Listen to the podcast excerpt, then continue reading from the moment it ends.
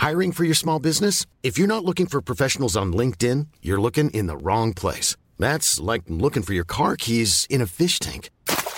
LinkedIn helps you hire professionals you can't find anywhere else, even those who aren't actively searching for a new job but might be open to the perfect role. In a given month, over 70% of LinkedIn users don't even visit other leading job sites. So start looking in the right place. With LinkedIn, you can hire professionals like a professional. Post your free job on linkedin.com slash spoken today. 以下节目包含成人内容，请在家长指引下收听。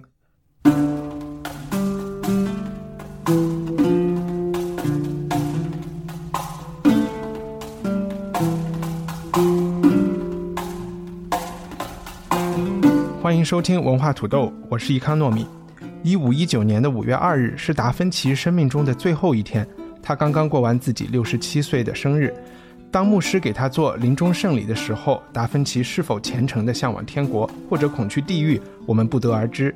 牧师离别的时候，法国国王是否匆匆赶到？达芬奇是否像画中描述一样，在弗朗索瓦一世怀抱里咽气？我们也没有办法证明。但是我可以确定的是，达芬奇心里一定有一股很强的力量，那时在支持着他眺望那片模糊的国度，满足最后的好奇心。五百年过去了，艺术史上出现了无数的大师、天才和奇葩，但是达芬奇在这方面的名誉和作品价格依旧如日中天。十九世纪以前，西方最著名的艺术作品是《最后的晚餐》，这个位置仅仅在全球化的二十世纪和崇拜影像的二十一世纪，被他的另外一幅作品《蒙娜丽莎》所取代。今天我们邀请了《南方人物周刊》的总主笔蒯乐号，和我们一起聊聊达芬奇。蒯乐号，你好。哎，你好。我想先为观众梳理一个比较简单的时间线，然后有了这个概念以后，我们聊天起来，可能大家的心里就会更加清楚一点。嗯，那达芬奇是出生在一四五二年，那个时候应该在中国属于呃明代，也就是说，按照中国的艺术史来说，我们该发生的事情都已经发生的差不多了，然后最后一个汉汉族的王朝也都快也都快结束了。那在欧洲那个时候是文艺复兴刚开始不久，还没有到鼎盛的时期。达芬奇出生在，呃，他很有趣，他的名字我们可以知道，他芬奇这个地方是佛罗伦萨附近的一个小镇。那佛罗伦萨那个时候是是文艺复兴的一个重镇，或者是它的一个中心城市。那就像所有的现在的就是所谓的城镇化一样，那个时候可能。居住在佛罗伦萨附近的人也都只有去佛罗伦萨去谋生。那其实达芬奇作他就是一个佛罗伦萨人，在他当时的这个历史记载中，人们也都称呼他为里奥纳多佛罗伦萨人。那他出生的一个家庭是可以说是中产阶级吧，家里是律师，甚至是几代律师，公证人，公证人，公证人，嗯。呃，我理解公证人做的事情其实就是去写合同啊，或者是大概这样的立遗嘱啊之类的事情。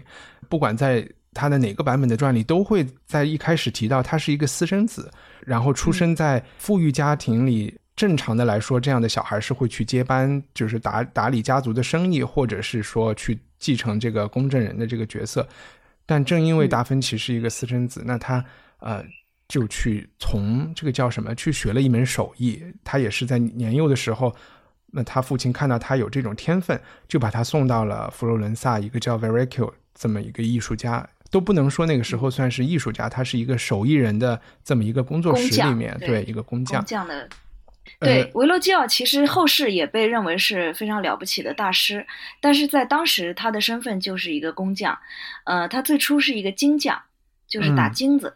打首饰，因为当时的佛罗伦萨实际上是一个非常富裕的城市。为什么公证人的行业在当时是一个，呃，地位和收入都比较不错的行业？也是因为当时佛罗伦萨，包乃至整个意大利，它的这个呃商业非常的繁荣，交易啊、往来啊，包括人们的这种财富的传承啊，它就需要很多的这种法律文书，需要有专门来。记录和做证见证的人，嗯，那所以公证人行业当时是在意大利是非常受尊敬的这么一个行业。你刚才讲到的有一个非常有有意思的时间点，就是你把它跟中国的那个明代去做对比，嗯，其实上是这样的，就是中国的国画在明朝之前实际上高峰已经完成了，嗯，我们都知道中国国画的呃整体的高峰是宋元，但是在西方。在文艺复兴的这个之前，实际上油画的历史才刚刚开始。嗯，其实哪怕是油画的那个颜料，可能在之前都还没有。对，就是应该是十五世纪的晚期。也许是十四世纪的晚期，我这个要查一下。就是凡艾克才画出了这个油画史上真正意义上的第一幅油画。对，差不多。而在此之前，对我们所看到的这个中世纪的这个画作是非常的，呃，现在看来像儿童画一样。当然，它有它的志趣的一面，但是它在技法、呃原材料和题材上都是非常简单和幼稚的。嗯。这个很有意思，比如说为什么达芬奇是一个私私生子，我觉得也可以展开说。就是中国有一个特别不上台面的，但是我们私下里也会说，叫野河出圣人。就是我们知道，据说据说孔子是野河出生的啊。就是孔子的父亲是在一个非常老了七十多岁，跟一个十几岁的，就是老夫少妻的这种组合，而且是在野外。就是野河生了这个孩子，嗯，那据说野河的孩子他特别特别吸收天地之灵气，这当然是我觉得是民间迷信的说法。达芬奇我觉得呃应该也是出生于相类似的情况，就是他母亲在生他的时候其实非常的年幼，呃，据记载应该不到十六岁，可能只有十四岁。嗯哼，对她是个农家女，而且是个孤儿，应该就是被达芬奇的爸爸在乡野里勾引了这样一种情况。因为有一直有一些传说，是说他的母亲甚至有可能是阿拉伯人、非洲人，或者是中国人，都有人这么说。就是因为那个时候他们是有奴隶的，家奴吧，或者是这么讲。就如果他不是基督徒的话，他是可以是可以买卖成为家奴的。那家奴就奴隶获得解放，或者年轻的女性奴隶获得解放的一个途径，就是和老爷，嗯呃，和和老爷生孩子。这当然是一种猜想，就是五百年前的事儿，五百。百多年前的事儿，我们其实是无法证实也无法证伪的。嗯，只能说从名字上来看，他妈妈的名字是一个比较典型的意大利人的名字。因为叫为什么对他的身份，对 Caterina，为什么对他的身份会有这些猜疑？我想可能是因为，就是在他遇见达芬奇的爸爸的时候，他妈妈已经是一个孤儿，一开始是跟着奶奶。呃，父母已经双亡，那跟着奶祖母在在在抚养他。那遇到达芬奇爸爸的时候，实际上这个祖母也去世了。OK，他和他的弟弟必须自己谋生，所以他的家世现在就是很难去还原了。明白，确实是。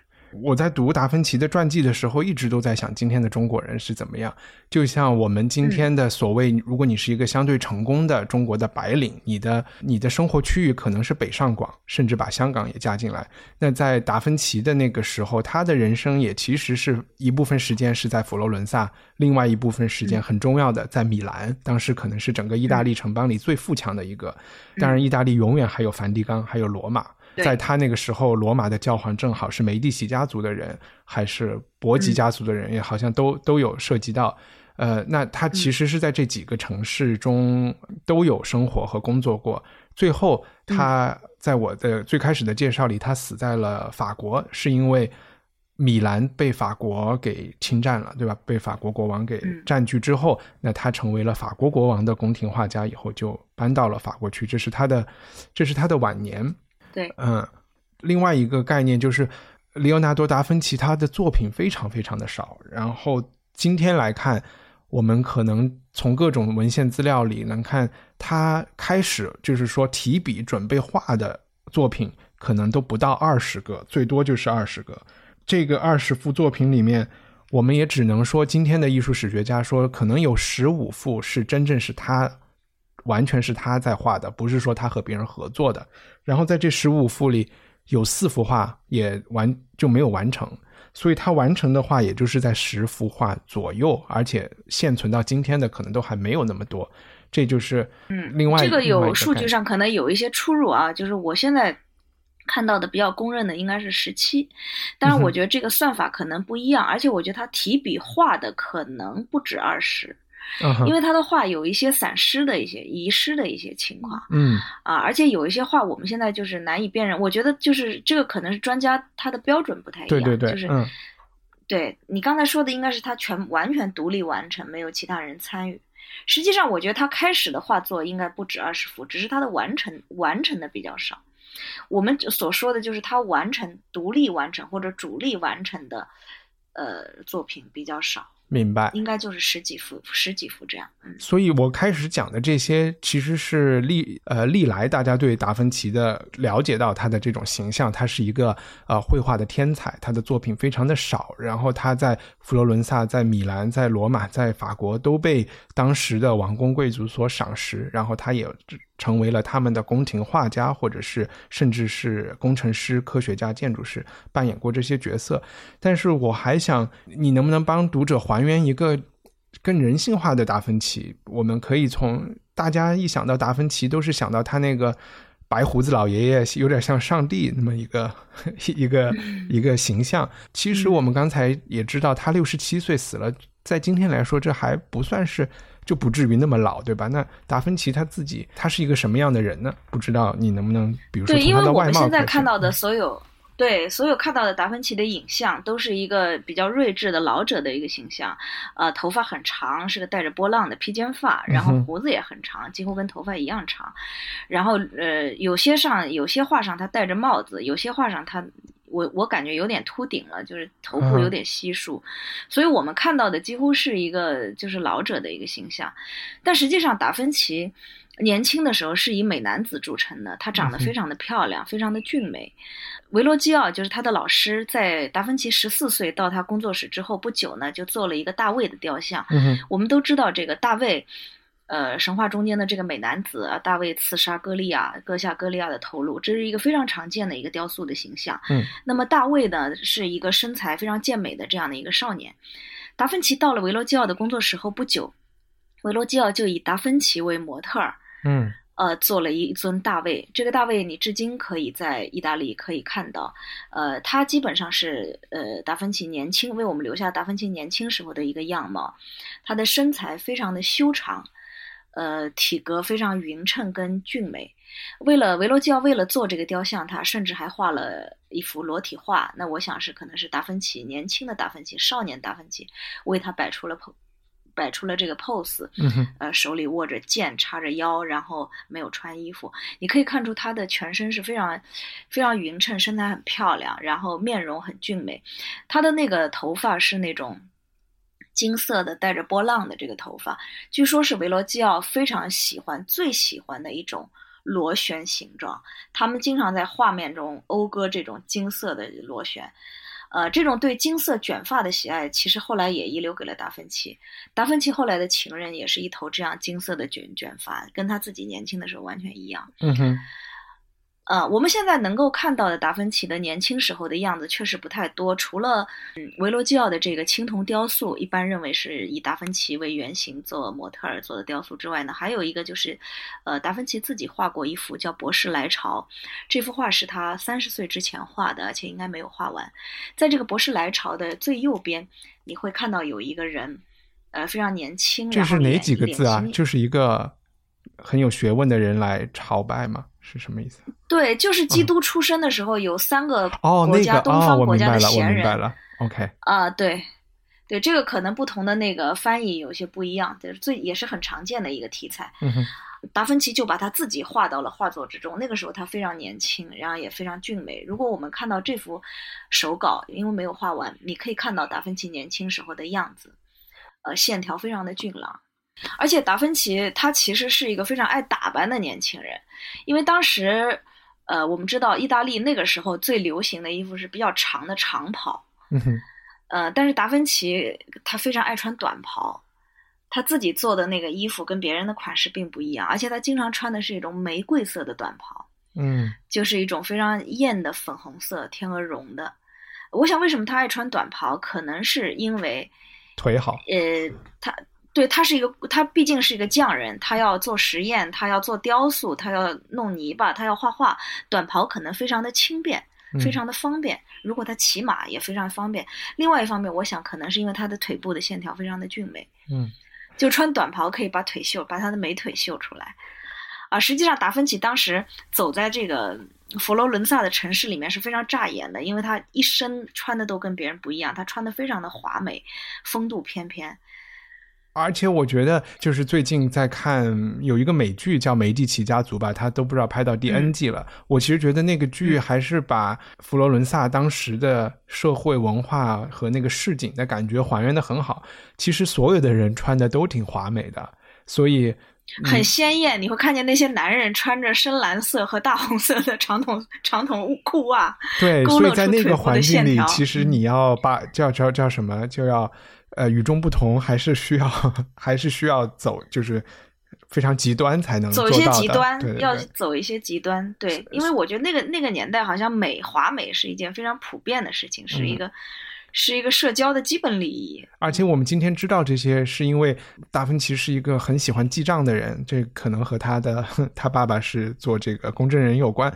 他有记录过他买的那些东西，甚至有一些。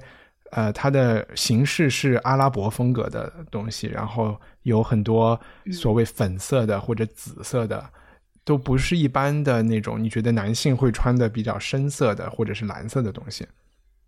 甚至他在给他情人买的长袜上都镶有珠宝，也是非常的华贵。嗯，哎，我还算了一下，他好像是给他的情人买过一个什么袍子，然后因为他那个时候的记账是一个 florin。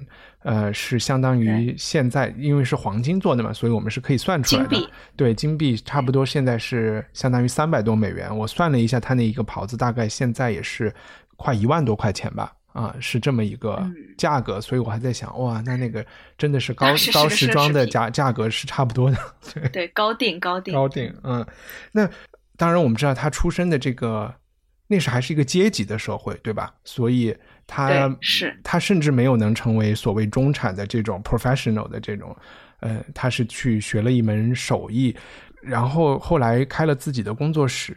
他那个阶级会很有钱吗？就达芬奇的生活是一个很富裕的吗？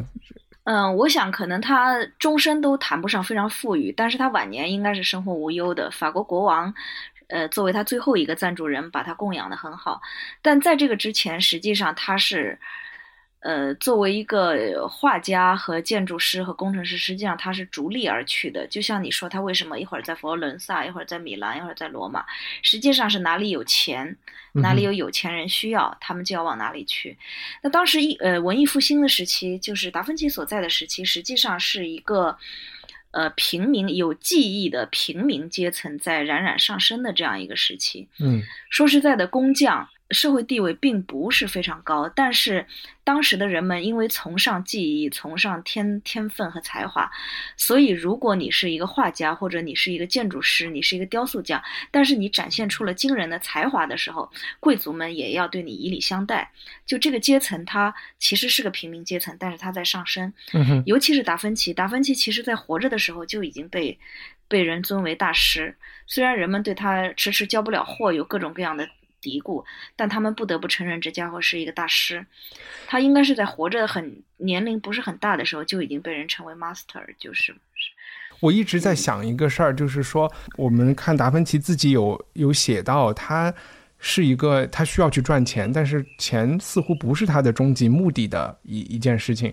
对他一定是爱钱的，嗯嗯，因为你看他的生活，你从他记的账，你可能看出他对生活是相当有要求的，而且他是一个对朋友、对弟子非常慷慨的人，他的身边簇拥着朋友，而且他的生活几乎是华服和美艳。就经常有音乐会在他家里，有无尽的音乐宴会，所有人都穿得漂漂亮亮，啊，然后他养活他所有的弟子，养活他的跟着他的这些人朋友，所以我觉得他是一个手面很宽的人，出手很阔绰、很慷慨的一个人，呃，这就是使他永远处在一个需要钱、缺钱的这么一个状况之下。因为他本身不是贵族出身，但是我想他这辈子应该没有太为钱发过愁。对我，但我其实是想说，那个时候的人的人生观可能有点不一样。因为在读到达芬奇的时候，有一个蛮有趣的一个笔记，就是说他发明了一个怎么磨针的一个机器。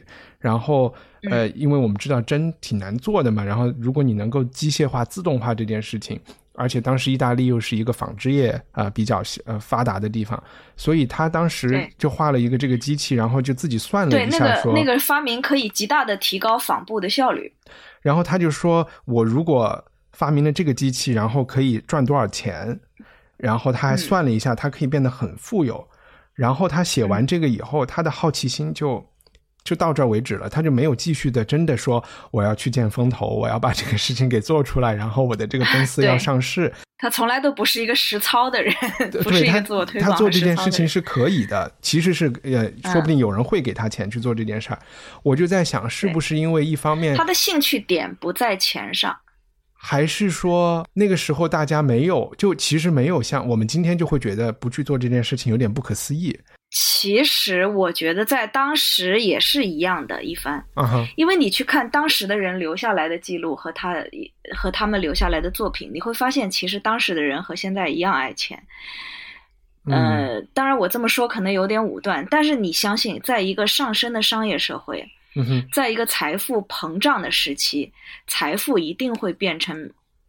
大家的第一欲望，我觉得这个是人的本能。你现在你到意大利去看那个他们留下来的壁画，我忘了是谁，一幅非常有名的壁画。这个画家把自己画在了这个壁画的中间。他壁画画的是意大利的这个街呃市镇的景色，啊，有宗教的场面，也有世世俗生活。这个画家把自己画在了人群之中，他举起了四个手指。嗯，他为什么举起四个手指呢？他是要嘚瑟。我画这幅壁画，我挣了四百个佛罗林。嗯，就是当时的金主给他开出了一个非常好的价格，这个价格应该是远超于同行，以至于画家非常得意，他要把这件事儿画在壁画里。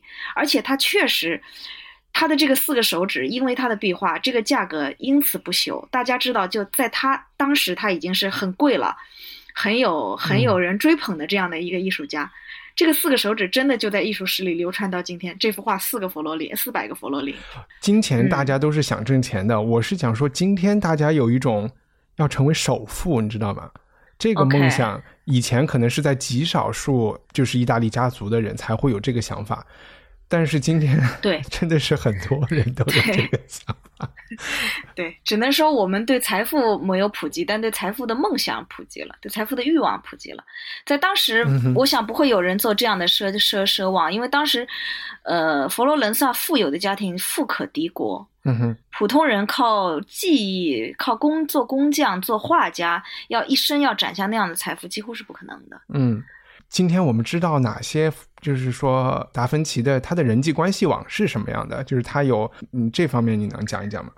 对他应该是一个非常乐于跟朋友们在一块儿的人。就是你看他后来的记录，你会发现他身边总是簇拥着朋友。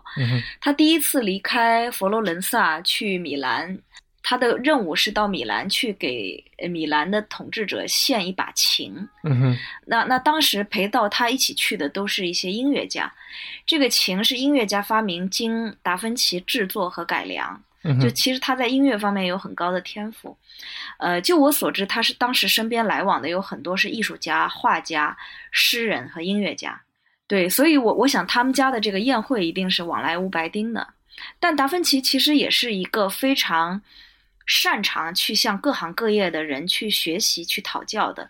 你去看他的那个笔记里，他经常会记，呃，像这个这个师傅问，呃，这个船是怎么怎怎么制作，船是怎么怎么刷漆，或者这个网渔网是怎么怎么制作，就是你会发现他向各种手工艺人去学习。他那个笔记里记了很多师傅的名字，这些师傅是谁，我们今天不得而知了。但是可以看出，不是社会很高阶层的人，可能都是一些做手工的一些劳动人民，对一些作坊里面的一些师傅。对，我可以想象出那种，呃，比如说在佛罗伦萨比较挤的地方，然后他们就不同的。就是不同的铺面，或者是不同的商店，他们之间可能在吃饭或者是晚上都会有各种各样的交流。嗯嗯，有各种哎呀，你说那家人做出来了一个什么杯子，然后他好新奇，然后可能所有人都想知道他是怎么怎么完成的。对，实际上我觉得达芬奇虽然他一直沉浸在自己的世界里面，但他对世俗生活是有充分的好奇心的。你会看见他在他的笔记里记载他怎么到广场上去观察人类的表情，为他的画收集模特的样子。就是比如说非常典型的脸，他经常画那种怪很怪的脸，很多脸是就是他在广场上看来的。他甚至规定自己每周六要到公共浴室，因为在公共他写，因为在那里可以看到非常多的裸体。嗯哼，他到那儿他就可以看到看到人们的裸体，可以在脑中记住这些裸体，成为他绘画的对象。啊，他有一个很小的一个本子是挂在腰上的，他走到哪里，他都在那个本子上做笔记或者画速写。然后我其实觉得和这种呃，就是邻里之间的这个交流之外，当时那个社会还给我一个特别大的，就是我觉得应该要提一下的，就是也是一四五二年和达芬奇同年发明的是古腾堡的那个印刷术。然后当时我们知道这个技术是在德国，然后到了可能用了十几年的时间，到了一四六九年的时候，威尼斯就有了第一台这样的印刷术。然后当时他们出版的作品是西塞罗的呃书信集呀，还以及呃普利尼也是罗马时期的人写的自然历史。这个时候，也就是说他是达芬奇的青年。当达芬奇进入到他二三十岁，他自己挣钱可以买书的时候。也就是说，到了一可能一四七七零年代，这个时候，整个意大利有一次所谓可能今天的话讲，就是一个新媒体的一个一个热潮或者一个风暴。到了就是所有的地方都开了印刷厂，在印这些书。到了一五零零年，呃，应该是说达芬奇好像一五零零年第一次去了威尼斯。威尼斯那个时候，从当时的六九年的一家印刷厂，已经有超过一百家印刷厂了。所以那对达芬奇一定是古腾堡印刷术的直接受益人，因为达芬奇从小私生子的身份，他其实没有太受过系统的教育，他只有在刚到佛罗伦萨的呃第一年，他父亲把他送进了一个算术学校去学一点计算，因为这个日常生活中间都用得到。呃，他其实没有受过接受过系统教育，他你说的那个系统教育在当年其实指的是拉丁文、希腊文，可以直接阅读古籍的啊。对希腊文的正统教育，他没有接受过这个，他他应该所有的学习都是自我教育和自我学习。他是一个非常爱买书的人。嗯哼，你刚才说的这个古腾堡印刷术，我说他是一个直接的受益人，就是因为他在笔记里他买了很多书，他是一个非常热衷于学习，呃一一是向周围的人去经验中间去学习，另外一个是向书本去学习。但是他始终没有在拉丁文这件事上有很大的突破。他做过一些尝试，但最后都不太成功。他好像在学习拉丁文这件事上没有什么天赋，或者说他没有什么兴趣。嗯但是他确实买了大量当时印刷的这个各种各样的书书本，从书本中去吸取知识。对我就会觉得这个和我们今天就其实和我们这一代人特别像，一个是经历了互联网的这个普及。有的人可能英文很好，法语很好；有的人可能这方面又相对普通一点。但无论如何，这些人在就是我们现在都会觉得，比我们的父辈、祖辈就能够接触到的信息。我懂你的意思，就是说，当一个信息、当知识的传播和信息的传播是一个爆炸式的一个这样的一个时代，赶上这个时代的人，当然是有很好的机会去实现自我教育、自我学习，对吧？也为对，而且知识搬运也就成了一种。一种工作，我不是说达芬奇在做这种知识搬运，但是他也许因为他读书读得多，当时的人就会觉得他是天才，或者是他是他是一个很了不起的人，但也许他就是说他。我唯一能够想象到的跟今天的不同是，也许我们互联网时代的这个知识的传播跟传递里面夹杂了大量的娱乐的成分。文艺复兴的时候，也许传递的知识还是一个相对精英论的自上而下的这么一个传递。所以到那个时候，知识的爆炸的时候，其实很多平民阶层的人从中受益。呃，但是互联网好像有一个有一个另外的方向，就它有某种自下而上的东西。是一个是就是现在媒体产品的那个商品化，就造成了你说的这种要取悦大家的这种浪费时间的，就是为了博取注意力的一个东西。只能说。呃，当时可能印刷的东西是来自于古希腊，或者是来自于呃东罗马帝国，或者甚至来自于阿拉伯人的这些，他们那个时候还没有发展出那么呃那么发达的，就是就是媒体叫什么媒体产业。但其中有一个不不一样的地方，就是我有读到达芬奇的书里面，始终有提到他有一些诗歌集，然后这些诗歌集是相对。呃，叫什么民间的诗歌吧？我看到的英文的形容词用的是 body，body 的这个给我的感觉还是是有一些，甚至是有一些下流，或者是有一些也它不能叫下流，我说错了，你就像《诗经》一样，它就是非常民间的这些民间的有很多民间行吟的这种诗歌。对，所以他理解达芬奇对这类东西也是感兴趣的，而且我觉得这个东西就是这种情趣啊，就是对乡间的这种，甚至我们刚才说这种老爷和小姐的野合，可能中间的爱情这一类的情趣是。就是它是一个特别人的东西，它它甚至是和对文艺复兴是有很强关系的，生机生机勃勃的东西。对对对对对，甚至是那个时代的一个一个一个一个发动机之一，我认为是。是，所以不能说我们不能说哦，他一方面看尤基里德的数学很高尚，一方面看这类诗歌好像是他的，但我觉得在在那个文艺复兴的年代，这些东西都是你说的一样，它是带有生机勃勃这种感觉的。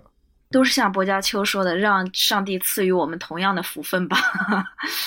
然后我有点好奇，就是我在一开始好像也也稍微提到这个话题，就是呃，最近你写了一篇文章在微信上，我们会把链接贴出来。就是你向达芬奇问了五个问题，呃，其中我们不一定有时间聊每一个问题，但是我感兴趣的第一个问题就是你问他，你是他是否是一个无神论者？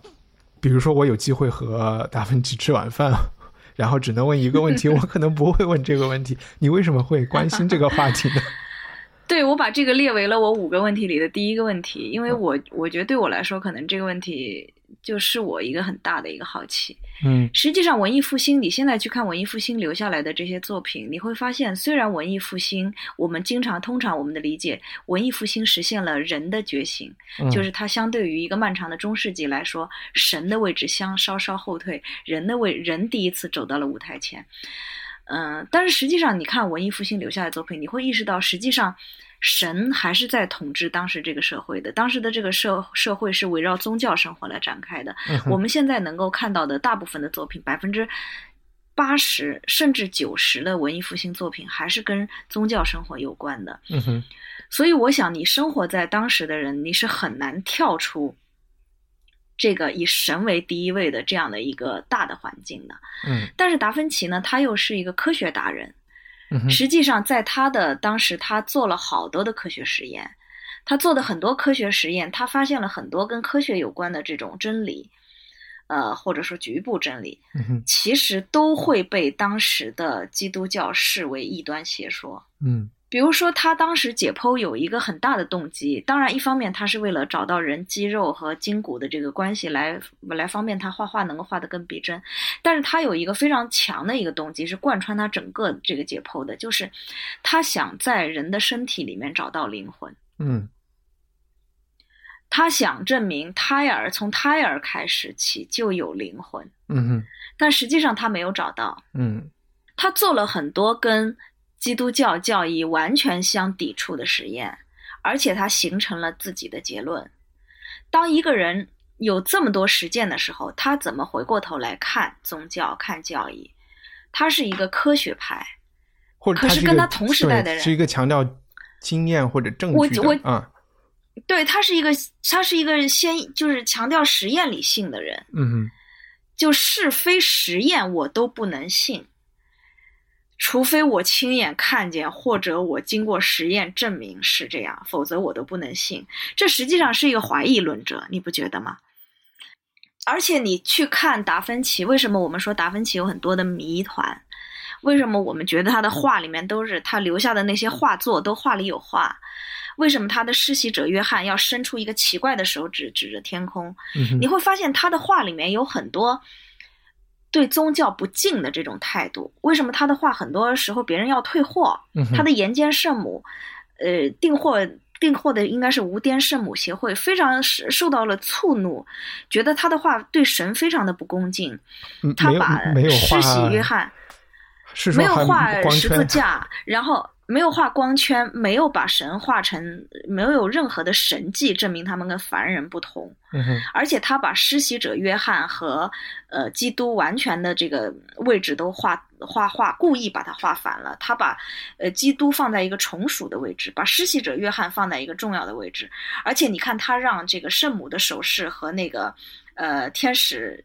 大天使加百利也也有一个说法，说那个是大天使乌利，这个就是让那个天使的手势，甚至做出了一个类似像砍头一样的手势。嗯哼，就他的画作里面有许多对宗教你会隐隐感觉到不敬的这种成分，甚至导致他的有些画作在后世被改掉，因为教会无法接受这样的内内容。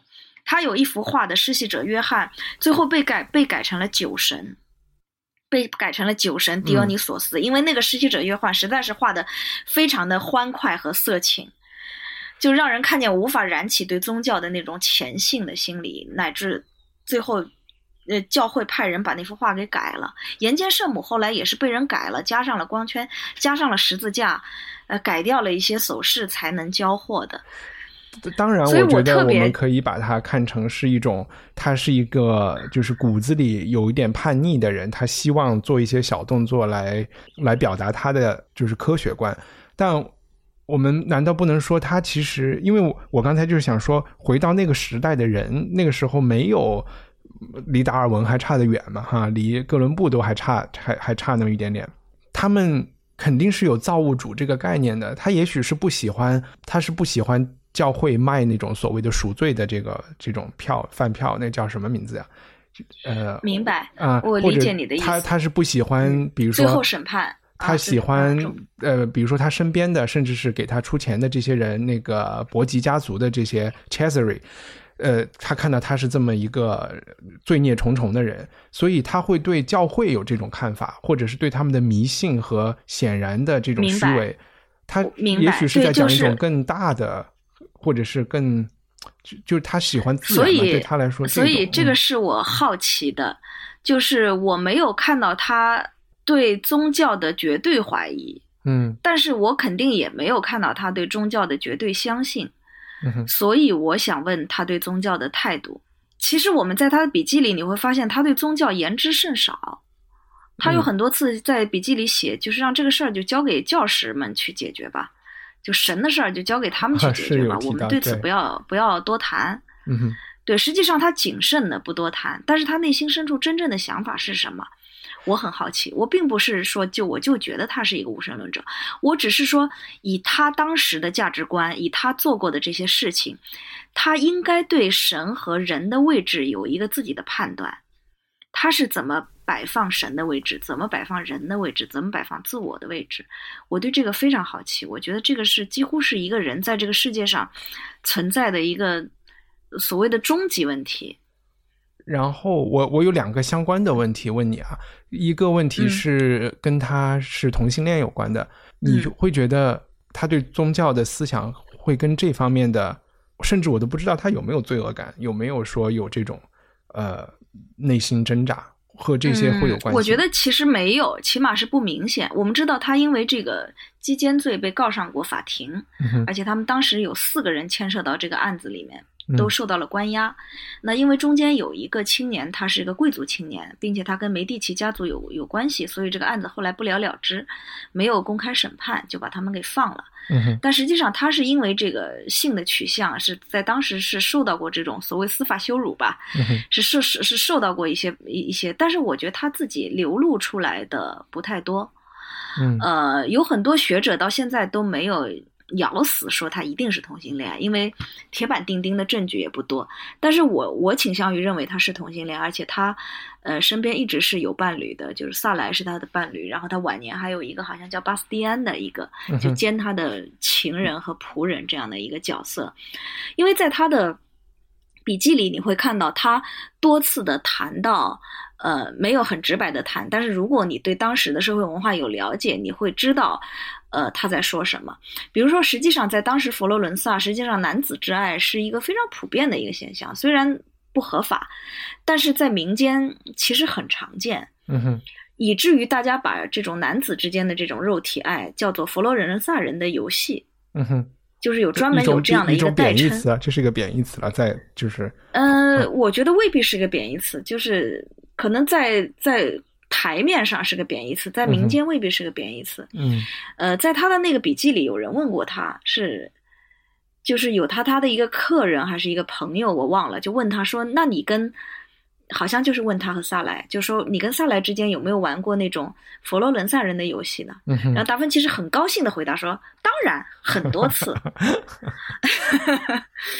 而且我觉得另外一个。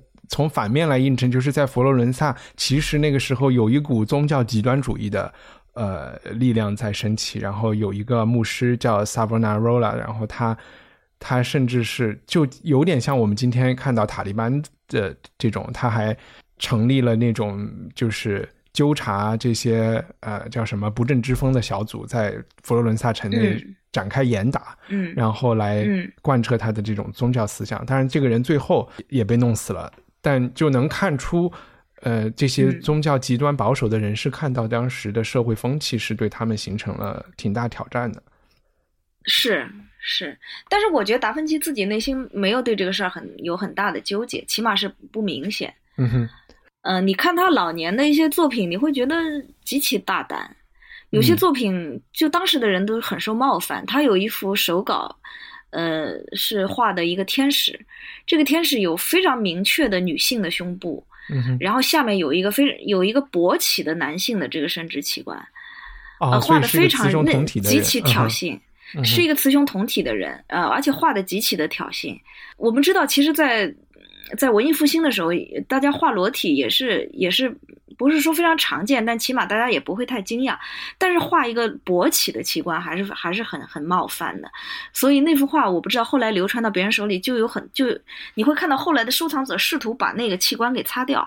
但你说的这个是他的手，是他的笔记本里画的东西是吗？不是一个呃，是不是一个没有画完那幅画起了头？OK，嗯哼。然后刚才我想问的另外一个问题就是，如果还是和他的这个。呃，相不相信上帝也是有关的，就是他如果把圣母、把天使画成了凡人，但大家又会觉得他把凡人画出了一种超越凡人的气质，他并没有说，嗯，这个和他的信仰有关系吗？或和他想表达的东西？也许这个只能猜测了，也许是这样。对，而且你也不能说他所有的呃凡人都画出了神性，有的也没有。你看他画的那些五张怪脸，你觉得那就是妖魔鬼怪啊？不是所有的凡人都画出了。我说的还是可能以蒙娜丽莎和他晚，就是后来的，就是他的这些女性，因为他好像最喜欢画女女女性和和流水之类的东西吧？啊，就我所知，我觉得他女性其实都是定件，就是他画女性其实都是定件，他画的女性大多数都是贵族女子。就是包括后来找到的那个美丽公主，包括之前那个抱银鼠的，还有那个美丽的什么费，哎呀，我记不住名字，费什么夫人？费罗尼，费隆尼，费隆尼耶夫人。对，这些其实都是定件。呃，我倒不觉得，我觉得如果让他让他自己发挥的话，我觉得他会更爱画男子。但他没有啊。有啊，他的很多施洗者约翰，这些都是男子啊。他把施洗者约翰画成全裸体，这不是宗教定见，没有一个宗教定见会要一个全裸的施洗者约翰。那如果我们就是聊到他的作品上面的话，你你有最喜欢的达芬奇的作品吗？嗯，其实达芬奇的作品我都很喜欢。我说一个我自己的感受比较深的一个经历，那个不是他的，严格来说不是他的画作，而是他的手稿。呃，那次我是我觉得被触动的非常厉害，因为实际上你到西方的各个美术各大美术馆有达芬奇收藏，你会发现前面的人非常多，然后你很难就凑到他画的近前去看一些细节。那有一次我在北京的那个清华大清华大学举办的一个达芬奇的手稿展。实际上来的达芬奇手稿的真迹也不是很多，我印象中可能是三十四幅，那有一些复印品，都是米米兰来的，对吧？是米兰收藏的那一部分。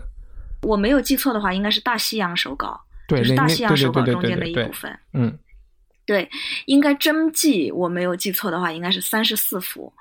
呃，他在外面有一个展厅，是一些复制品，包括把他的一些奇思妙想、一些科学发明做成了实物。但在最里面有一个展厅是展出的是他手稿的真迹，数量不是很多。那其中有一幅手稿，我当时很受震动，我我我我当时在这个画前几乎是不能控制的流泪。那个手稿上画的是什么呢？就是非常简单，他画了一个画了一个圆球，然后这个圆球上面他选择了两处地方。呃，画了两座高塔，然后这高塔上面有一个垂摆，垂摆下面有一些装置，然后他在底下列了一些呃公式和说明。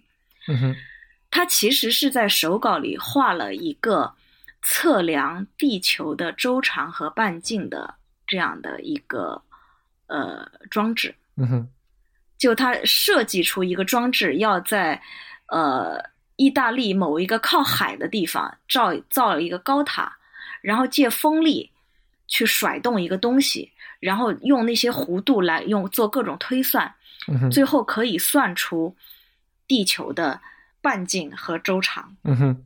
就这件事情，你可以看到，就是人类的那种无穷尽的好奇心和探索精神，它是一个纯粹的好奇心。我相信，因为你看他其他的发明，有些是学以致用的，他要建造教堂，他要去设计这个花窗，他要去知道这个这个武器要怎么弄，怎么摆放，这个齿轮要怎么咬合，都有实际的用途。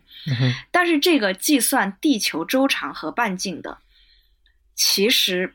不是学以致用的，其实是人类对于自身的一个终极的一个认知，是我我我认为是一个纯粹的好奇心，因为实际上是在他画这幅画之后的一百多年，麦哲伦才到好望角发现地球是圆的。嗯哼，而达芬奇早在一百多年前就已经在着手计算这个圆的周长和半径，这是什么概念？我理解这种惊讶，但是我又对，我又特别就怎么说？我不喜欢那我可能就是内心里有一种不希望把人神化的东西，你知道吗？我想你你也理解这种情绪，所以我就会去寻求一些呃更理性的解释，就是说可能不同的世界观是都是同时存在的，只不过地球是圆的，它不是一个主流的价值观。他并不是第一个相信地球是圆的的人。嗯哼，呃，其实，在古罗马时期就有人提出地球是圆的。嗯，但是这不是当时是，就是这不是当时认知的主流。嗯。我并不因为达芬奇画了这个东西，我就认为就把它神化，因为他全知全能，所以他你看他这么早就知道了地球是圆的。我恰恰是站在相反的立场才会感到感动，因为他是凡人，因为他没有任何理由可以让他知道地球是圆的。嗯哼，而他还在证明这件事情，他试图证明这件事情，证明的这件他试图去证明的这件事，其实是完全有点。超越他的，完全是超越他的，他根本不需要证明，对，超出了他的能力，超出了他的认知。那个高塔，你看了他画的那个图，你就知道根本不可能，当时根本不可能建这样的高塔。让我感动的，恰恰不是说我把他神化，恰恰是他渺小。嗯，他做了这样的设计，他根本无力完成。他的好奇心只到了一个远处，他根本到不了那儿。嗯哼，在他的时代完全无法实现。他做的所有飞行器都失败了，因为当时没有轻型材料。嗯哼，他的有一款飞行器是要用我们今天的轻型材料，完全可以飞起来。嗯哼，其实打动我的恰恰是这个，就是他和他的愿景之间隔了一个漫长的、超越人力的距离，而他依然在试，就像个傻子一样。就很多人。因为有很多现实的要操心的地方嘛，哈，可能这个东西就是在脑子里闪一下。对，当时跟他同时的艺术家，嗯，这个画定件、画壁画、爬在脚手架上做雕塑、画教堂的天顶，挣了很多钱。嗯他为什么要苦苦的算地球的周长？与他何干？嗯，地球是不是圆的，跟他有个毛关系？嗯哼，你知道地球有多大？你知道地球的半径有多大？对你的生活毫无改善。嗯哼，他在给他的一个金主，就是他刚到。刚到米兰的这个金主写信说：“你可能觉得我钱够用，我现在不得不停下来去做点挣钱的东西来养活自己。”嗯哼，实际上去研究科学对他的现实生活并无改善。嗯哼，这完全是他的一个爱好。就是我觉得这个这个才是真正的科学精神。真正的科学精神未必是以实用为前提的。嗯，甚至他是很傻的，很不实用的。就像我们现在知道相对论，其实对我们的日常生活没有任何帮助。嗯哼，但你会觉得他在这方面浪费了太多时间吗？就相比他的这些各种科技发明是什么？嗯哼，就是可以多有一些达芬奇的画儿。对呀，如果你是一个成功，或者你以艺术为单一维度的话，那当然很可惜啊。当然，达芬奇是一个把他的天分全都浪费了的人。他在自己的笔记里写：“你告诉我，我哪一件事儿是我做完了的？他所有的事儿都没做完。他就是一个拖延症患者，就是一个烂尾楼工程的集大成者。他留下了无数的烂尾楼。嗯。”当然很可惜，也许他就选一条路走到底，他能成为一个这条路上最顶尖的人。嗯，但是他同时开了几百条路，然后告诉你这儿有条路可以走，但是我也没有走走通，也我也没有走完。那你觉得怎么样是更可贵的呢？就是我们希望有能把这条路走走下去的人，一棒一棒接下去的人，但是开路的人也很可贵，或者在在茫茫黑暗之中点出说这儿可能有一条路的人也很可贵。就是如果我当时他的手稿在他活着的时候就能大范围的传播，你会发现，其实我们今天的科学史要改写，所有我们认为科学史上的第一人，嗯哼，有很多其实不是那个第一人，其实达芬奇是第一人。嗯，比如说牛顿的第一运动定律，达芬奇在他那个时代就已经提出来过了，只是没有传播。小鸟的飞翔的时候，其实已经暗示到已经已经写出，对他最早发现了心肌梗塞。他最早发现了心脏的这个瓣膜，并且他悟出了心脏是四个心室，这个瓣膜之间的供血是怎么来完成的，比后世要多早了四百多五十多年。然后他那个时候就制造永动机，他制造永动机失败了，嗯哼，他没有制造出来。然后他写：“哎呀，这个永动机就是人类永远无法实现的一个一个愿景。”他在他的笔记里，但是他并没有到此为止。他花了很长时间去研究永动机，永动机没有没有研究成功，并没有止步不前，因为他已经发现永动机为什么永远也制造不出来，是因为存在摩擦。嗯哼，他继而又开始研究摩擦力。他是第一个提出摩擦力的人，而且他已经在他的那个时代提出了一个有效的减摩合金。嗯哼。就是减少摩擦力的这样的一种合金，他讲了一个配方，我忘了具体是哪一种跟哪一种的比例，百分之三十多少，百分之七十多少。这个减摩合金被证实是有效的，而且他比美国提出减摩合金的这个科学家要早了三百多年。实际上，就是他的很多的发明，在他那个时代，他领先的太太太超前了，领先他的时代太多，导致他的同时代人无法理解或者无法推广。所以他的很多发明实际上是在他的手稿里沉睡了很多年，直到后来才发现。呃，我我在清华那个展上，我还看到他的一个手稿，他那个手稿上是画了一个蒸汽的一个装置。嗯哼，就是因为当时不是他去的这个呃呃米兰的这个呃公爵，嗯呃当时米兰战战士比较多，经常要行军打仗，那他就呃制造了一个就是行军打仗中间很容易可以吃上食物的这么一个。器器械，这个器械是怎么呢？就是你在下面生一堆火，然后呢，它画出上面就掉了一口锅。我们可以想象，这锅里也许煮着汤或者是什么。那这个锅里煮着的汤或者烧着的热水会产生蒸汽，这个蒸汽向上传动，带动一个齿轮。这个齿轮它有几个齿轮咬合，然后有一个轴承。这个齿轮让那个轴承转起来。这个轴承上是什么呢？轴承上，轴承上串了一只烤鸡。嗯哼，或者可以串几只烤鸡，这个这个就自动在转，就跟我们现在看到那个电烤鸡炉一样，烤鸡在是在转的，才能烤得均匀。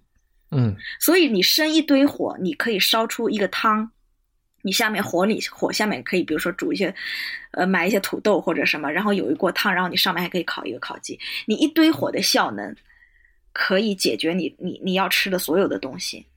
这个里面有一个有趣的是，它把蒸汽变成了动能。嗯。它的那个不是用蒸汽来蒸熟那个烤鸡，而是用蒸汽来转动那个轴承。所以其实实际上听了这些故事以后，我当然非常崇拜达芬奇，但是其实我是我还是很幸运的，就是能知道，即便大家没有看到他的手稿，哪怕晚了三百年，有一些东西还是被发明出来了。另外，另外一方面，我就在想，其实人都有这个能力，就是真的是太。不是达芬奇太牛逼，而是其他的人被限制的太多了。是，实际上你去看文艺复兴时期，你会发现这种百科全书式的人物，达芬奇并不是孤案。嗯哼，在达芬奇之前、之后都有这样的人。就那个时候，学科之间没有什么壁垒。而且我们把这样的人放在，就如果一个达芬奇这样的人今天出生，我都觉得他会很难因为他上课肯定不是一个认真听讲的人，对他无法融入今天的教育系统。就是我们今天的教育系统，我们是一个综合性的，就是你你必须学所有的知识，然后你必须以一个跟大家差不多的一个一个基础去学。我们其实不太鼓励你去融合跨界，也不太鼓励，呃，你只在你钻你只在你擅长的一件事上去花功夫。我们实际上，你看，在一个孩子十八岁考大学之前。他要综合性的去平均的去学很多学科，他其实是无法去放任他的好奇心的。嗯，对。如果达芬奇生在今天被送进学校，哇，他会死得很惨。而且甚至甚至都会认为有神经病或者是怎么样，就去了一个特殊学校就被关起来。我想他可能会被因为多动症会去吃一些药什么的。嗯哼，对对对，这很有可能。然后到了中学的时候，就开始因为对男同学有兴趣，然后就就就又被送走了。啊，又被治疗某种瘾是吧？我我有一个好奇，就是他的那么多呃所谓他的笔记，然后我都想说他是一个手账达人，他的因为实在是做的很美，这些东西他真的是个手账达人。嗯，这些东西他当时写的时候，想是说是存世的吗？我觉得不是，我觉得他应该就是出于他这种勤奋和时刻要记事儿的，因为你想，他是一个，呃，实际上是一个我们刚才说百科全书，他脑子里可能同时在转很多个念头，这个念头可能牵涉不同的学科，那他必须把它快速的记下来，以防自己忘记。他为什么在笔记里记那么多琐碎的事情？实际上就是他他的好奇心在十几个方向上同时发展。他必须及时的把这些把这些奇思妙想给记录下来，他自己定制，因为那个时候纸张非常非常贵，就他那个时候。做了那个本子，自己用一些纸张订了本子，挂在腰上，设计了一个比较合适的尺寸，这样方便他随时去记一些奇思妙想，记一些知识点，或者去画一些速写。我觉得这个不是用来，我想他记得当时不是用来传世的，但是它里面确实因由于里面的有有效信息非常多，所以他活着的时候对这些手稿也是非常珍视的，几乎他是走到哪里都带到哪里，而且他死前他留给他最信任的一个弟子叫梅尔兹，就是希望这个。呃，这个手稿不要流散。实际上，梅尔兹把这些手稿都保存的很好。这些手稿虽然我们今天看到的七千多张、七千两百多张，呃，只是可能只是他手稿的四分之一，但是他们没有被大规模的流散，就他基本上是比较集中的，很早就被收藏下来，作为大师的这个手手记被收藏下来。呃，我觉得达芬奇自己不是不是有意有意为之的。那为什么这里面又有那么就是？极少谈到他的内心呢，我这个只能猜测了，因为我觉得可能他的注意力不在自己上，就像他是一个画家，他其实自画像画的并并不是特别多，他有对外部世界有一个充分的好奇，他不是那么自恋，或者他不是那么的愿意去说自己，就是不是一个时时刻刻去剖析自己的人。我想还有一个呢，就是我觉得也可能，也可能在他看来，就是老是谈自己。私人的那点事儿会显得不太体面，这是我的猜想。嗯，我没有任何证据来来支持这个猜想。那天我采访一个意大利的一个一个专家，他也研究达芬奇，写了跟达芬奇有关的专著，就说为什么他在科学上没有弟子？嗯，就是你知道他的弟子都学会了画画，而且画的都很好，但为什么他的科学上没有传人？他一死，这些东西就跌进黑暗。那个意大利的教授的回答，我觉得非常的好玩儿。就他说，因为你知道吗？当时的纸张和蜡烛真的非常非常贵。嗯，就达芬奇所有的纸张上写的满满的，他如果要传世，他他真的写的太满，因为纸张太贵了，他必须是所有的边角料都省着用。啊，当达芬奇晚上睡觉做解剖的时候，他们学他的学生都睡觉了，因为点不起蜡，也没有那么多蜡烛可以可以这么去浪费。嗯这当然我觉得是一个是我们的一个猜想，一个有趣的猜想。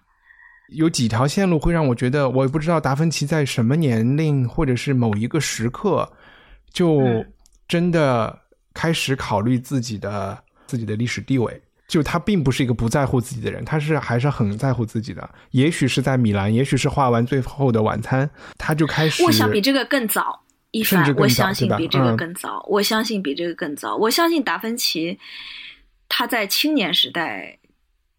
就给自己留下了要以声名传世这样的这样的理想，就为自己树立了这样的目标。因为你看他二十多岁的笔记里，他就在在写，就是说人如果不能在世界上留下声名，他的声名不能在他的死后传播，那他活了就像没活一样。而且你看他，其实他对自己的作品非常的重视。他离开米兰啊，他离开佛罗伦萨的时候，也就刚刚三十岁。他把他所有他画过的东西全都打包带走。嗯哼，他他真是一张纸片都没有留下。所有他的作品，不管完成与否，他都非常珍视，永远带在身边，而且不断的在修改。就是他的作品很少，然后。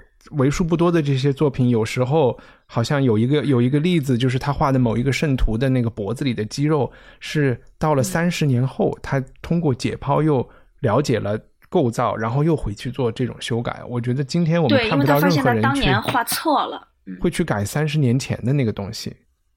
对，对他所有的作品他都带着，然后不停的修改。当他在光学上，对于光线有新的发现，对于颜料有新的发现的时候，他有时候又绕回去改他的某一张旧画。那他有一种他自己发明的叫薄涂法，就是它那个油油彩非常非常的薄，一层一层的弄。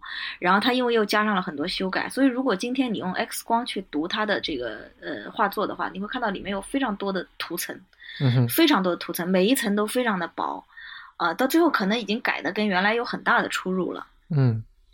然后你刚才提到他对光学上也有研究，然后这也是一个他的所有的研究也不一定是对的这么的一个例子，就是，呃，最近几年市场上突然出现了一张，呃，救世主的画，是画的耶稣拿了一个水晶球，然后这幅画，嗯，其实也早就存在，大家一直认为是别人画的，但是，呃，就在过去的十年，在一定程度上，就英国的国家美术馆，就是给他认定这是他的原作。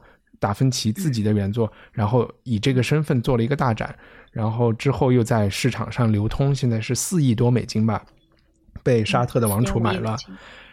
沙特的王储今年本来应该是在哪一个卢浮宫在中东有一个分馆，是在阿布达比还是在什么地方要展出？阿布扎比。然后又又非常意外的取消了这个展出，大家又在背后猜测说这是因为卢浮宫也不愿意说。他以真迹，就这里面，我觉得其实有卢浮宫和和伦敦的国家美术馆之间的一个斗争，对学术上的学术上的不同见解吧，嗯，对，而且他们一人有一张呃人间圣母，对吧？然后，所以，嗯，我我这是我有点以小人之心啊，但是有时候往往我觉得学术圈的人是挺小肚鸡肠的。那，嗯，这反正这幅画的那个真伪。呃，就是现在肯定是一个艺术圈内大家会热衷于谈论的话题。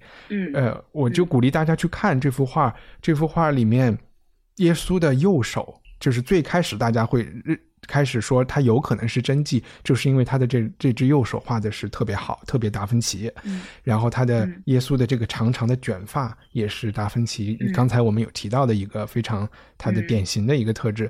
但是耶稣的左手拿的那个水晶球。完全没有透过那个水晶球，你可以看到他的那个耶稣穿的那个蓝色的那个袍子的叫什么一个褶，他从水晶球外，然后透过水晶球，它是完全是连续的，就没有出现任何折射或者变形。嗯，然后这个也是很多人说，那这么有对光学有研究的有研究的人，为什么会他肯定是见过水晶球的，也肯定见过水晶球会，而且这是达芬奇可以。来炫技的一个地方，他为什么选择不用这件事情来炫技？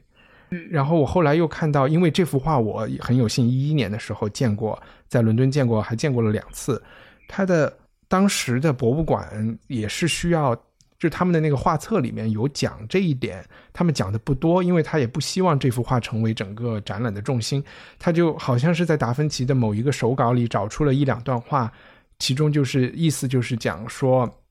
某一种最纯的水晶，或者是最有这种神圣的水晶，因为在他们那个年代，是水晶是是一个当年的科学，其实就跟算命啊，跟什么占卜有点关系了。他们觉得水晶最那种最纯的水晶，或者是耶稣会拿的水晶，是不会改变光光的路线的。大概找了这么一句话来支持这个观点吧。所以我觉得大家都应该去把这幅画给找出来看看。然后这是一个。一个有趣的，你可以自己去去对比，然后来想想它是是不是你心目中的达芬奇。虽然这幅画的整个脸，我觉得你可以遮住不看，因为是被后人就是修补重画过的，嗯。这幅画的真伪就没有什么发言权，但是达芬奇确实说他不是在所有的知识上都对，他其实也经常出 bug 的。他最有名的 bug 就是他的颜料总是调不好，总是调不对。嗯，尤其是这个湿壁画，就是。为什么那个最后的晚餐就现在的状况比较糟糕？就是因为他当时的这个颜料没有没有调好。就达芬奇特别希望在墙壁上就是也能用油彩来画画，所以他用的不是当时常见的这种湿壁画的这种这种原料。当时所有的绘画大师、呃画家都是自己来调配，不像我们现在有现成的管状颜料可以用。当时的画家都是自己每个工作室有自己的配方啊，有自己独特的这种比例。那达芬奇就经常在颜料这件事情上面出 bug，他的很多画是还没有画，还没画完，因为他画的时间又很长，还没有画完，那个颜料就开始对，就开始剥落，啊，包括有一些就当时觉得还可以的，实际上这些颜料也也没有经得起时间的考验，就是也许在达芬奇活着的时候还可以，但是死后，比如说一百年，这些画就就开始裂。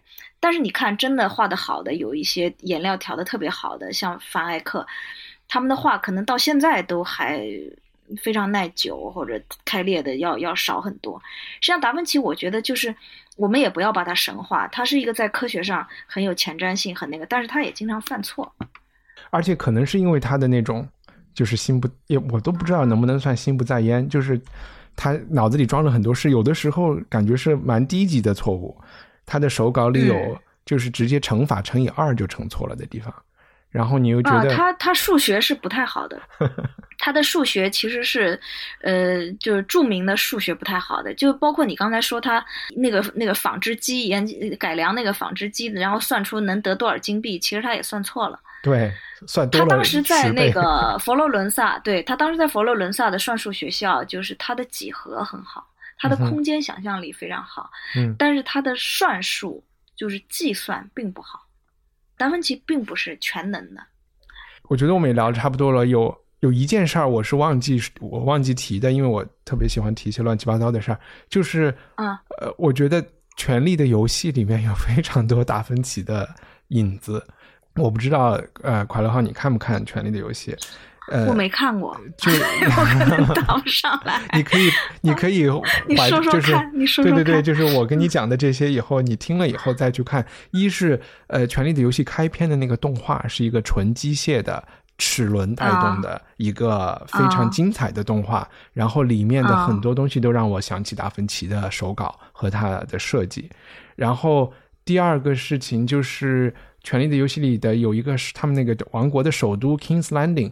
那个城市里面，其实它的整个的氛围会让人想起文艺复兴的佛罗伦萨，然后包括那个城市，城市有一个教堂，甚至你都会感觉它是百花大教堂。然后在第几季的时候，曾经出现了一个教室，呃，那个教室就是一个。原教旨主义的一个人，但他不一定是他不一定是基督教，他是一个想象的宗教。这个人也基本上他的人物基于佛罗伦萨当时的这个 Savonarola 这个人来造的，而且他最后也是他和他和 Cersei 那个女王的关系，也其实和 Savonarola 以及和梅基奇的关系一样，他也是在最后被被国王给惩罚，给判了死刑。再提一个，就是这个女王 Cersei 旁边有一有一个她的军师，这个军师叫叫 k i b e r n 还是什么？他这个人就有一点达芬奇的感觉。为什么？因为他就是为了射龙，他发明了一个巨大的弹弓，一个不叫弹弓，一个那个射箭的那个 crossbow，一个叫弓弩。对，弓弩那个东西就和达芬奇手稿长得一模一样，最后是拿去射龙的。啊，那这个很有可能，因为他那个弓弩还是挺。挺有名的。然后聊到这儿，我就顺便再加一个问题问你：我们一直没有聊到达芬奇去呃米兰效力的时候，当时为了向就是米兰的那个公爵呃叫 Ludovico Sforza 向他效忠，向他卖自己的简历，他提了他其实几乎没有提自己的绘画才能，他全是说的我可以在军事上怎么样帮到你。对。最后顺军事建筑和工程，对我我也能画画。这个普遍 你你能想到他是投其所好，对吧？然后他也知道一个新的君主他需要什么样的东西来巩固自己的地位。地位。战争这件事情对于达芬奇来说，他对这方面的伦理道德，他没有谴责过自己嘛？然后虽然你说他发明了那个蒸汽煮烤鸡的那个东西，好像是没有关系的，但他也。发明了很多战争，就是军事机器，坦克。对他那个蒸汽，他除了发明了蒸汽的烤鸡，他还发明了一门蒸汽的大炮呢。那个绝对是一个战争武器啊，而且威力极强。作为一个啊，他有很多，他怎么他有很多非常残忍的这个武器的发明，就是类似血滴子一样那种，就几十把镰刀。在那个战车上面，它有一个叫车叫镰刀战车吧，就是有点像个收割机一样的，但是收割人，像收割机一样收割的的是人的腿和马的腿，嗯而且同时可以砍断十几条，嗯哼，呃，其实是非常残忍的这个战争武器。但是我觉得呢，好就好在达芬奇就是因为领先他那个时代，他的好多战争武器其实并没有投入使用，全部是停留在纸面上的空想，他好像就只有。一一两个武器是真正是造出来的，就投入使用或者被后来的人改良了。就比如有一他有一个连发的一个一个发明，后来被改良成了机关枪，就是是机关枪的前身。他其余的所有的战争武器其实都没有投入生产，都没有真正走到实操的这个环节。所以我觉得就他自己来说，他应该就急着满足于他在脑子中间设计的和构思的这个快感，他并没有看到真正的杀戮。嗯，就所有的这种血淋淋的东西，只是就是存在于他的想象之中，其实都没有走到走到实操。达芬奇自己是一个非常热爱和平的人，他根本都不爱和别人吵架。你知道，他跟米开朗基罗关系不好，他其实都都都很少跟米开朗基罗公开起争执。嗯他是一个性格比较比较比较比较和善的人，而且他很小就吃素。嗯哼。啊，以前还有纪录片说他怎么放生啊，但其实放生到到呃市场上买鸟回来放生，但那个其实是为了观察鸟的鸟的飞行，但他确实是一个非常爱护生命的人。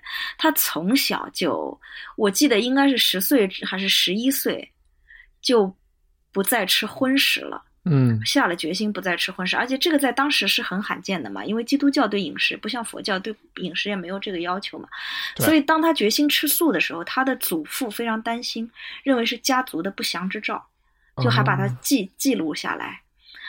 达芬奇自己后来在笔记里讲，就说大自然给你这么多食物，为什么我们一定要就是要通过这种残杀？就你可以用简单的食物搭配出你你需要的那个，不一定要要靠杀戮，要靠吃肉。然然后我就指出一点，基督教，呃，在复活节之前的那一两个月还是要要吃一下素的，但是或者是对，就是他没有，他这个规定是现在越来越不严格啊。现在来说就是不要吃巧克力啊，不要吃什么，但是最严格的人是会在那个时候不吃不吃肉的。对他不对，就是他是一个阶段性的要求，不是一个普遍性要求嘛。对对对对对，那是吧？最嗯，最后我想问一问，就是对达芬奇感兴趣的，你有什么书可以推荐大家去看的吗？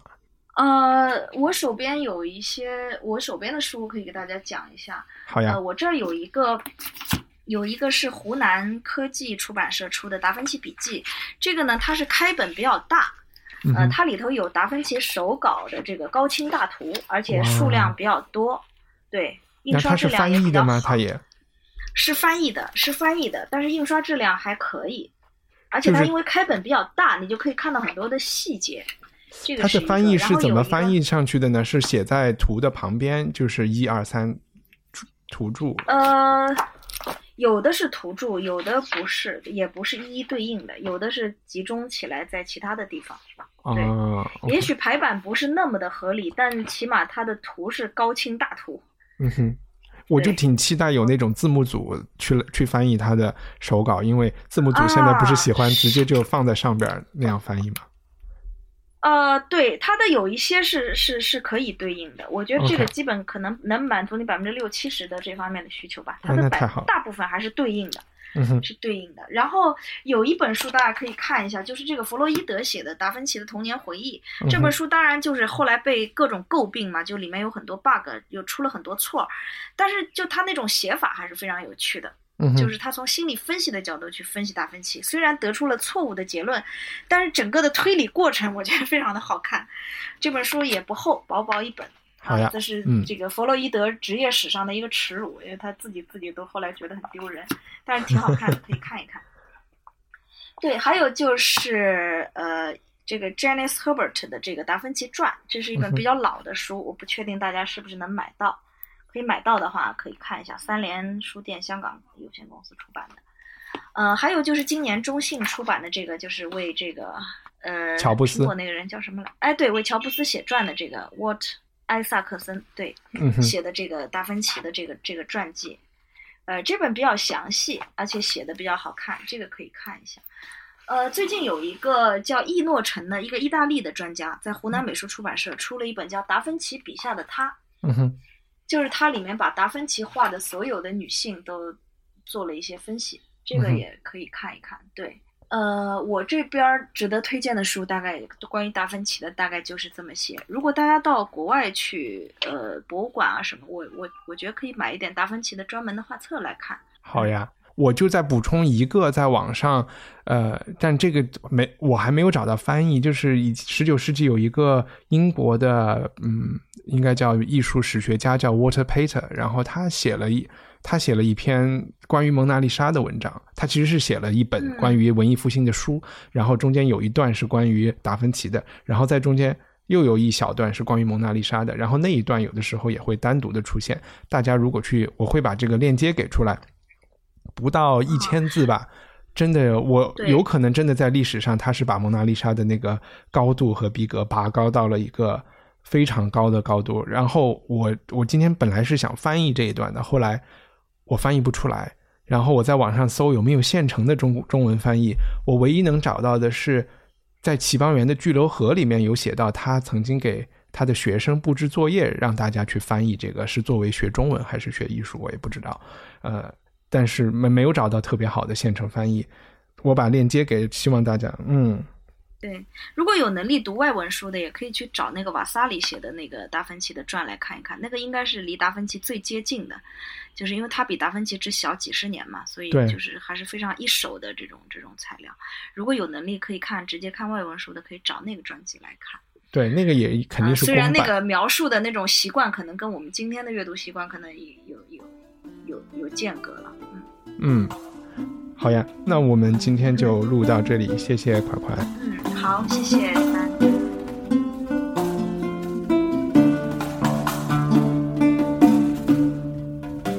希望你喜欢这期节目，感谢所有文化土豆的听众赞助人，让我们的节目持续录制了九十七期。如果你也想成为赞助人，请访问我们的官网 culturepotato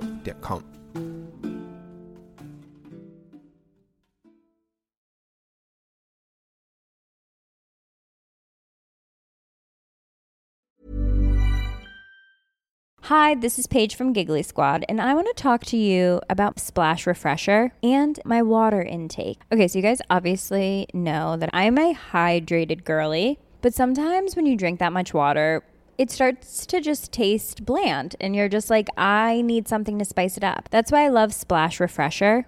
It has zero sugar, zero calories, and it's a splash of sweetness. And they come in five different flavors. They're so good. Wild berry, acai grape, pineapple mango, lemon, and mandarin orange. My favorite is the wild berry because I just I just love a berry. So if you're like me and you're drinking water all day, then try Splash Refresher. It's going to absolutely change your water game and it's good for you.